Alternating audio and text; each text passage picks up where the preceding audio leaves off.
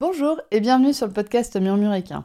Moi c'est Audrey et tous les vendredis, je vous partage un maximum d'informations et de pistes de réflexion sur des sujets autour de la santé et du bien-être, autant équin qu'humain. L'objectif de ce podcast est de vous apporter de la sérénité et de la sécurité dans votre couple cheval-cavalier en vous permettant de gagner en compréhension du monde équin sans jugement, mais surtout avec une bonne dose d'humour, de bonne humeur, de passion et d'ouverture d'esprit. Bonne écoute Bonjour à toutes et bienvenue dans ce nouvel épisode du podcast Murmuréquin. Au cours des trois prochains mois, nous allons aborder ensemble le sujet des soins aux chevaux sous l'angle des propriétaires de chevaux. Donc vous allez avoir des épisodes solo qui vont être alternés avec de super interviews de propriétaires qui ont été confrontés à des pathologies que moi je ne connais pas assez. Cette phrase est une magnifique transition vers le sujet de l'épisode que tu es en train d'écouter. Je suis une professionnelle du bien-être équin et je ne connais pas tout. Et du coup, dans cet épisode, j'ai envie d'aborder la question en fait, qu'est-ce que c'est qu'une professionnelle du bien-être équin? Et par opposition, du coup, qu'est-ce que ça n'est pas une professionnelle du bien-être équin? Je vais donc parler de, des professions comme euh, ostéopathe, masseur, vétérinaire, praticien en shiatsu, communicant animalier, etc. Toutes les professions qui sont en lien de plus ou moins loin avec le bien-être des chevaux. Cet épisode s'applique aussi aux podologues, aux naturopathes, voilà, vraiment toutes les professions qui ont un lien plus ou moins proche avec les soins aux chevaux. Mais cet épisode est aussi très adapté pour les monitrices, les comportementalistes et les autres coachs en équitation. Donc l'épisode d'aujourd'hui, il est sur les professionnels équins, mais il est aussi très adapté pour les professionnels équestres, donc qui sont avec plutôt de l'équitation et du lien entre le cheval et l'humain. Moi, je m'adresse aux professions qui en fait s'adressent au cheval, qui ne s'adressent pas vraiment à l'humain. Et du coup, qu'est-ce que c'est une professionnelle du bien-être équin? Alors là, il y a plusieurs aspects que moi j'ai identifiés. Alors d'ailleurs, euh, je vais poser une définition dans cet épisode, mais c'est ma définition à moi, c'est mes critères à moi. Je sais que c'est pas des critères qui sont universels. Je sais pas, enfin voilà, c'est des critères qui sont pas universels, mais en tout cas, c'est des critères qui sont issus de ma réflexion en tant que propriétaire, en tant que professionnel, et avec des discussions avec d'autres professionnels, avec des observations d'autres professionnels, etc. Premièrement, un professionnel, il y a l'aspect légal. L'aspect légal, c'est-à-dire qu'un professionnel est déclaré, il a un numéro de SIRET et il paye ses impôts. Et honnêtement, c'est tout. c'est à peu près tout ce qui distingue pour moi légalement un professionnel du bien-être équin et un propriétaire. Mais au-delà de l'aspect légal, il y a aussi quelque chose qui se passe dans l'esprit, dans la tête du professionnel. Pour moi, un professionnel du bien-être équin, en fait, c'est aussi quelqu'un qui se considère comme professionnel du bien-être équin, qui a une certaine stature, une certaine posture, et qui est capable de dire oui, je suis professionnel du bien-être équin. Donc, si tu écoutes cet épisode et que tu arrives à dire je suis professionnel du milieu équin, mais si tu es propriétaire, cet épisode est bien évidemment, en fait, dédié à toi. Mais du coup, bah pour moi, en fait, pour se définir comme professionnel du bien-être équin, il vous faut juste deux choses. Que vous soyez capable de le dire et que légalement, vous payez des impôts. Vous êtes déclaré, vous avez un numéro de SIRET, vous payez des impôts. Les deux choses sont assez décorrélées. Hein. Ça peut être assez décorrélé dans la tête de certains professionnels du bien-être équin, la différence entre être capable de dire je suis professionnel du bien-être équin et payer ses impôts. Mais ça, ça pourrait faire un sujet pour un autre épisode de podcast. Qu'est-ce que c'est la posture d'un professionnel en bien-être équin Revenons donc à notre définition. Qu'est-ce que c'est qu'une professionnelle du bien-être équin On l'a vu donc légalement, on l'a vu dans la tête, et il y a aussi d'un point de vue connaissance. Un professionnel du bien-être équin, c'est quelqu'un qui s'est formé sur un ou plusieurs sujets, et donc c'est quelqu'un qui est plus avancé d'un point de vue théorie et connaissance que les personnes qu'elle accompagne. C'est-à-dire que une ostéopathe aura plus de connaissances que la propriétaire du cheval qu'elle traite. Forcément, voilà, elle aura plus de connaissances théoriques. Elle aura les, par exemple les noms des muscles, elle connaîtra les noms des muscles, elle connaîtra les noms des os, elle connaîtra les localisations des, des articulations, elle connaîtra les insertions musculaires au niveau des os, elle connaîtra la physiologie de l'animal et elle la connaîtra de manière très poussée et qui sera de manière plus poussée que le propriétaire du cheval qu'elle accompagne. Donc il y a l'aspect connaissance, mais il y a aussi l'aspect pratique. Pareil, d'un point de vue pratique, une professionnelle du bien-être équin, c'est quelqu'un qui a pratiqué sur un ou plusieurs sujets et qui est donc plus avancé d'un point de vue compétence que les personnes qu'elle accompagne. C'est pareil, il y a des connaissances supplémentaires, il y a des compétences supplémentaires. Et pour moi, connaissances et compétences sont décorrélées. Il y a forcément des liens entre connaissances et compétences, mais on peut avoir quelqu'un de compétent mais qui ne sait pas du tout ce qu'il fait, et on peut avoir quelqu'un qui a énormément de connaissances, mais c'est des connaissances théoriques issues de livres, et une fois mis en pratique, il n'y a plus personne. il n'y a plus du tout de compétences. Donc du coup, pour moi, un professionnel du bien-être équin, c'est quelqu'un qui a les deux, qui a des connaissances, qui a plus de connaissances que la personne qu'elle accompagne, et qui a plus de compétences que la personne qu'elle accompagne. De cette notion de connaissance et de compétences supérieures au propriétaire, en découle une notion juridique de responsabilité de ses actes. Le fait d'être plus avancé que les personnes qu'elle accompagne rend la professionnelle responsable de ses actes et de ses paroles par rapport au propriétaire de cheval. Quoi qu'on en dise, légalement, il est considéré qu'il y a un déséquilibre entre la professionnelle et la propriétaire de chevaux. On pourrait en fait aller jusqu'à parler d'abus de confiance, mais normalement il n'y a pas d'abus. Mais on est dans cette notion-là de supériorité, il y en a un qui est supérieur d'un point de vue relativement mathématique, en connaissance et en compétence, pas du tout d'un point de vue éthique, humain ou quoi que ce soit, mais un des deux parties a le plus de compétences et de connaissances que l'autre. Dans le cas-là, c'est normalement la professionnelle qui a plus de connaissances et de compétences que le propriétaire de cheval. Mais ces connaissances et ces compétences, elles sont limitées au champ d'action de la professionnelle. Donc la professionnelle est responsable de ses actes et de ses paroles dans la limite de son champ de compétences et de connaissances, dans son champ d'exercice, dans son champ d'expertise. Et donc, une professionnelle du bien-être équin, elle a bien défini ses champs d'exercice, son ou ses champs d'exercice. Elle est capable normalement de dire ça je sais faire et elle est aussi capable de dire ça je ne sais pas faire. elle est vraiment capable de dire ça je ne sais pas faire. Elle sait où s'arrête vraiment hein, comme un champ, comme une pâture de chevaux. Elle est capable de planter les clôtures autour de ce qu'elle connaît et elle est capable bah, d'étendre des clôtures ou de les rétrécir. Elle est capable de dire bah oui là je n'ai pas de compétences ou je n'ai pas de connaissances ou j'ai des connaissances et j'ai pas de compétences. Une professionnelle du monde équestre et du monde équin est capable de vous dire ça je sais et ça je ne sais pas. Et ça pour moi c'est le gros point. Si vous pouvez retenir ça de cet épisode, c'est vraiment le gros point, la clé de voûte de cet épisode, c'est de se dire bah, un professionnel équin est capable de dire ce qu'il sait et ce qu'il ne sait pas. Il est capable de dire ce qu'il sait faire et ce qu'il ne sait pas faire. On va revenir sur ce point très rapidement, mais je vous parle d'abord du dernier point qui pour moi définit une professionnelle du bien-être équin. Et ce point, c'est la communication. C'est-à-dire qu'une professionnelle du bien-être équin, c'est une communicante, à la fois entre le professionnel et la particulière, et entre deux professionnels. C'est-à-dire que la, professionnelle est capable de discuter avec d'autres professionnels et elle est capable de discuter avec d'autres particuliers. Revenons donc maintenant sur cette notion de champ d'exercice dont je vous ai parlé. Et c'est à partir de là où on va définir, en fait, c'est à partir de cette notion on va définir ce que n'est pas une professionnelle du bien-être équin. Tu l'auras compris, c'est important pour moi dans ma définition que les professionnels du bien-être équin soient capables de définir leur champ de connaissances et de compétences de manière honnête, éthique, intègre envers eux-mêmes pour pouvoir l'être, avoir cette éthique, cette intégrité, cette justesse avec leurs clients. Et du coup, ça implique forcément qu'une professionnelle du bien-être équin n'a pas un champ de compétences infini. Et donc que cette professionnelle, bah, elle ne sache pas tout ou elle ne sache pas tout faire. Qu'il y ait des connaissances et des compétences qui lui manquent. Donc une professionnelle du bien-être équin n'est pas un puits de connaissances et de compétences sans fond. Une professionnelle du bien-être équin n'est pas une voyante, ni du futur, ni même du passé.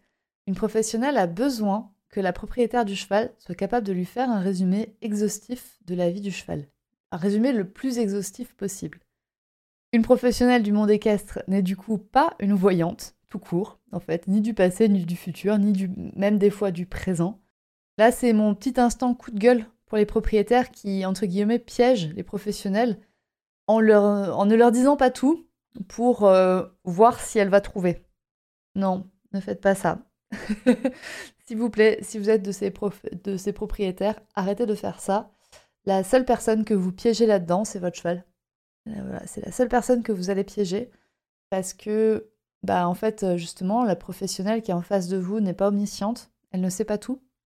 Et du coup, au mieux, ça va retarder la prise en charge de votre cheval parce que, bah, en fait, il va lui falloir un peu de temps pour se rendre compte de la problématique de votre cheval parce que vous lui avez pas dit. Et au pire, en fait, elle est, capable de passer à côté. Elle est capable de passer à côté. Et, euh, et ce n'est pas sa faute. Et ce n'est pas sa faute. ce n'est vraiment pas sa faute, c'est votre faute, à vous qui ne lui avez pas dit. Parce qu'une professionnelle du bien-être équin, elle va apprendre tout le temps.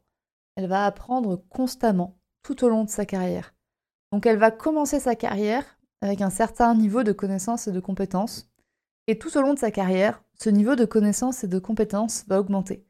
Et ce niveau de connaissances et de compétences, il augmente par la formation, il augmente par la pratique, mais il augmente aussi par l'expérimentation. Expérimentation dont votre cheval fait partie et dont vous aussi faites partie. Et donc peut-être que cette professionnelle va se dire, bon, truc un peu bizarre, mais bon, euh, ok, elle m'a rien dit à ce niveau-là, donc euh, bah, je sais pas, je sais pas vraiment ce que c'est.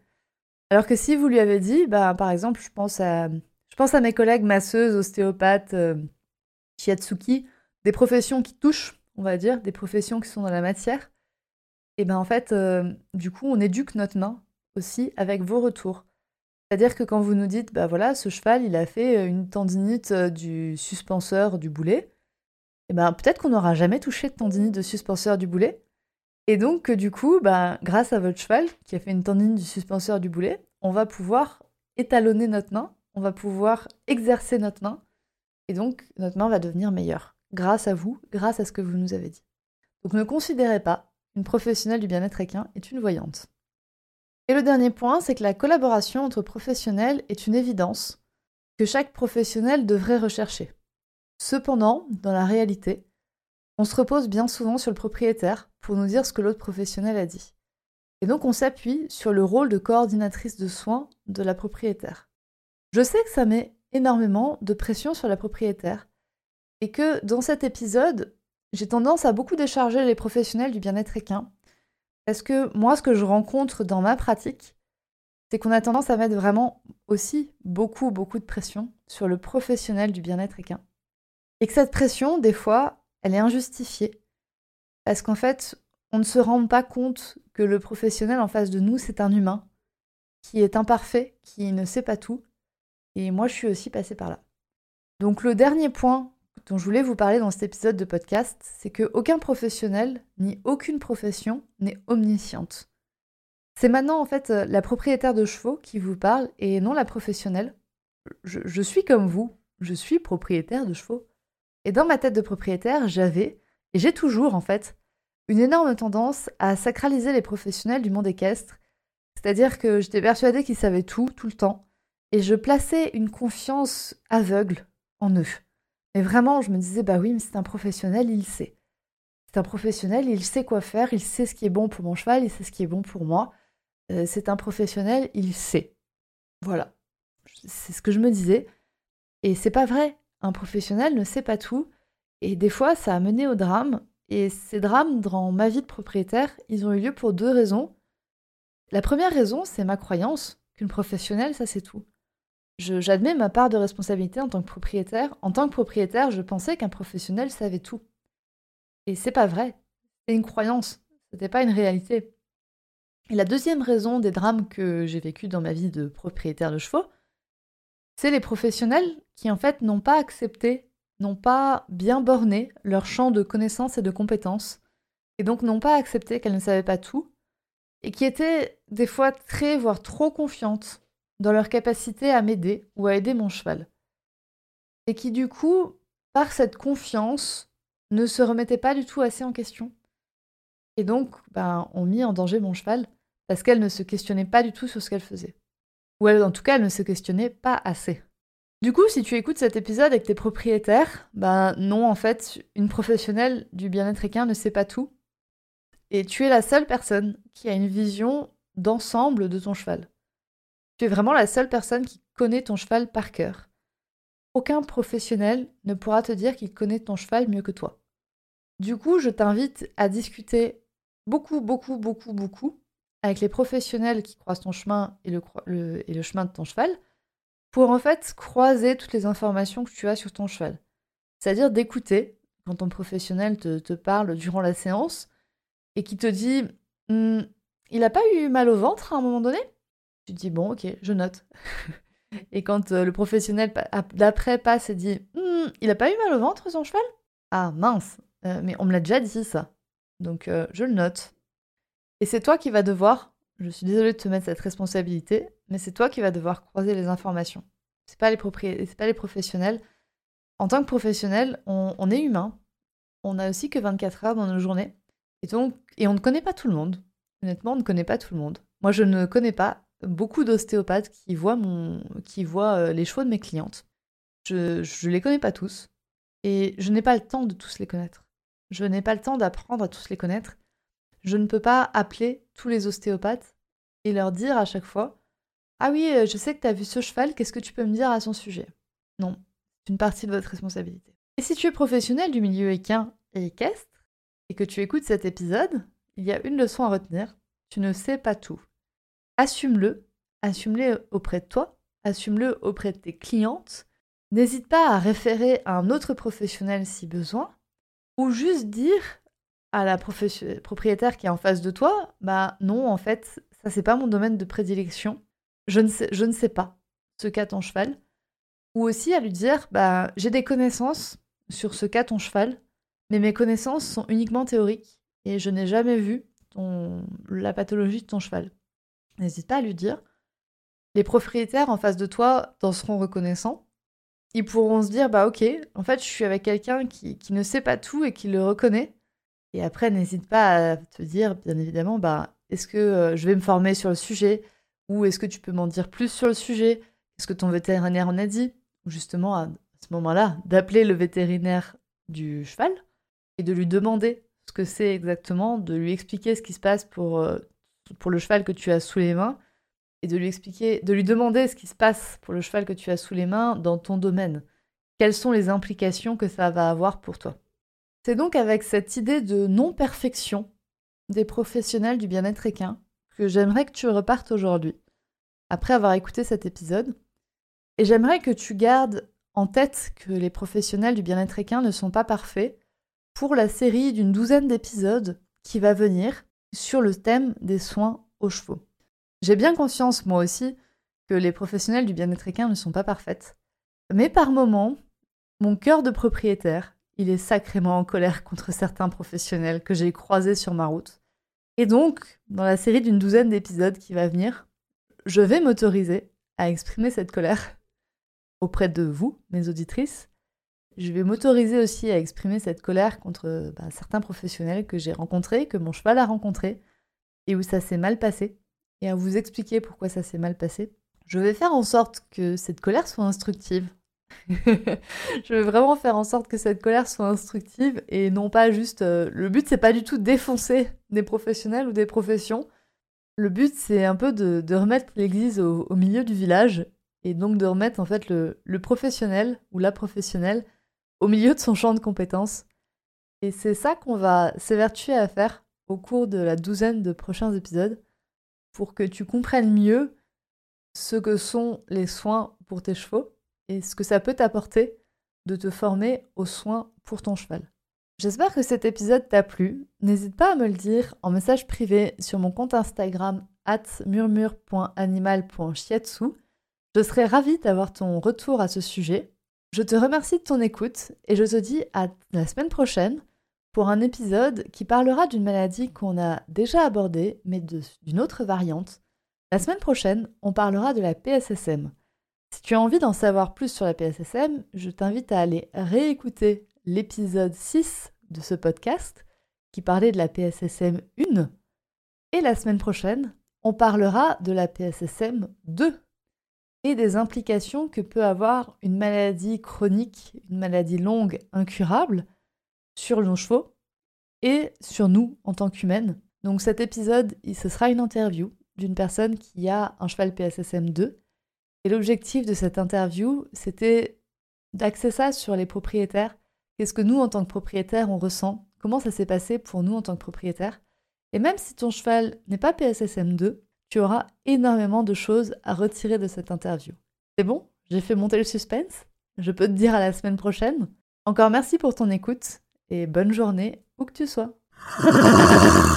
et voilà, c'est la fin de cet épisode du podcast Murmuréquin. J'espère que cet épisode vous a plu. Si c'est le cas, n'hésitez pas à venir me le dire sur Instagram ou par mail. Vous pouvez aussi partager l'épisode à une personne qui veut en apprendre plus sur les chevaux. Et si vous avez envie de soutenir un média qui a comme ambition de propager le savoir au plus grand nombre et ainsi d'améliorer la vie de nos compagnons à crinière, vous pouvez le faire dès aujourd'hui en faisant un don sur le compte Tipeee du podcast Murmuréquin. Je vous laisse donc le lien de mon compte Tipeee dans la description de cet épisode et je vous remercie au plus profond de mon cœur si vous m'aidez dans le projet fou de ce podcast qui est de rendre le savoir équin toujours plus accessible pour tout le monde. On se retrouve vendredi prochain pour un nouvel épisode. À bientôt!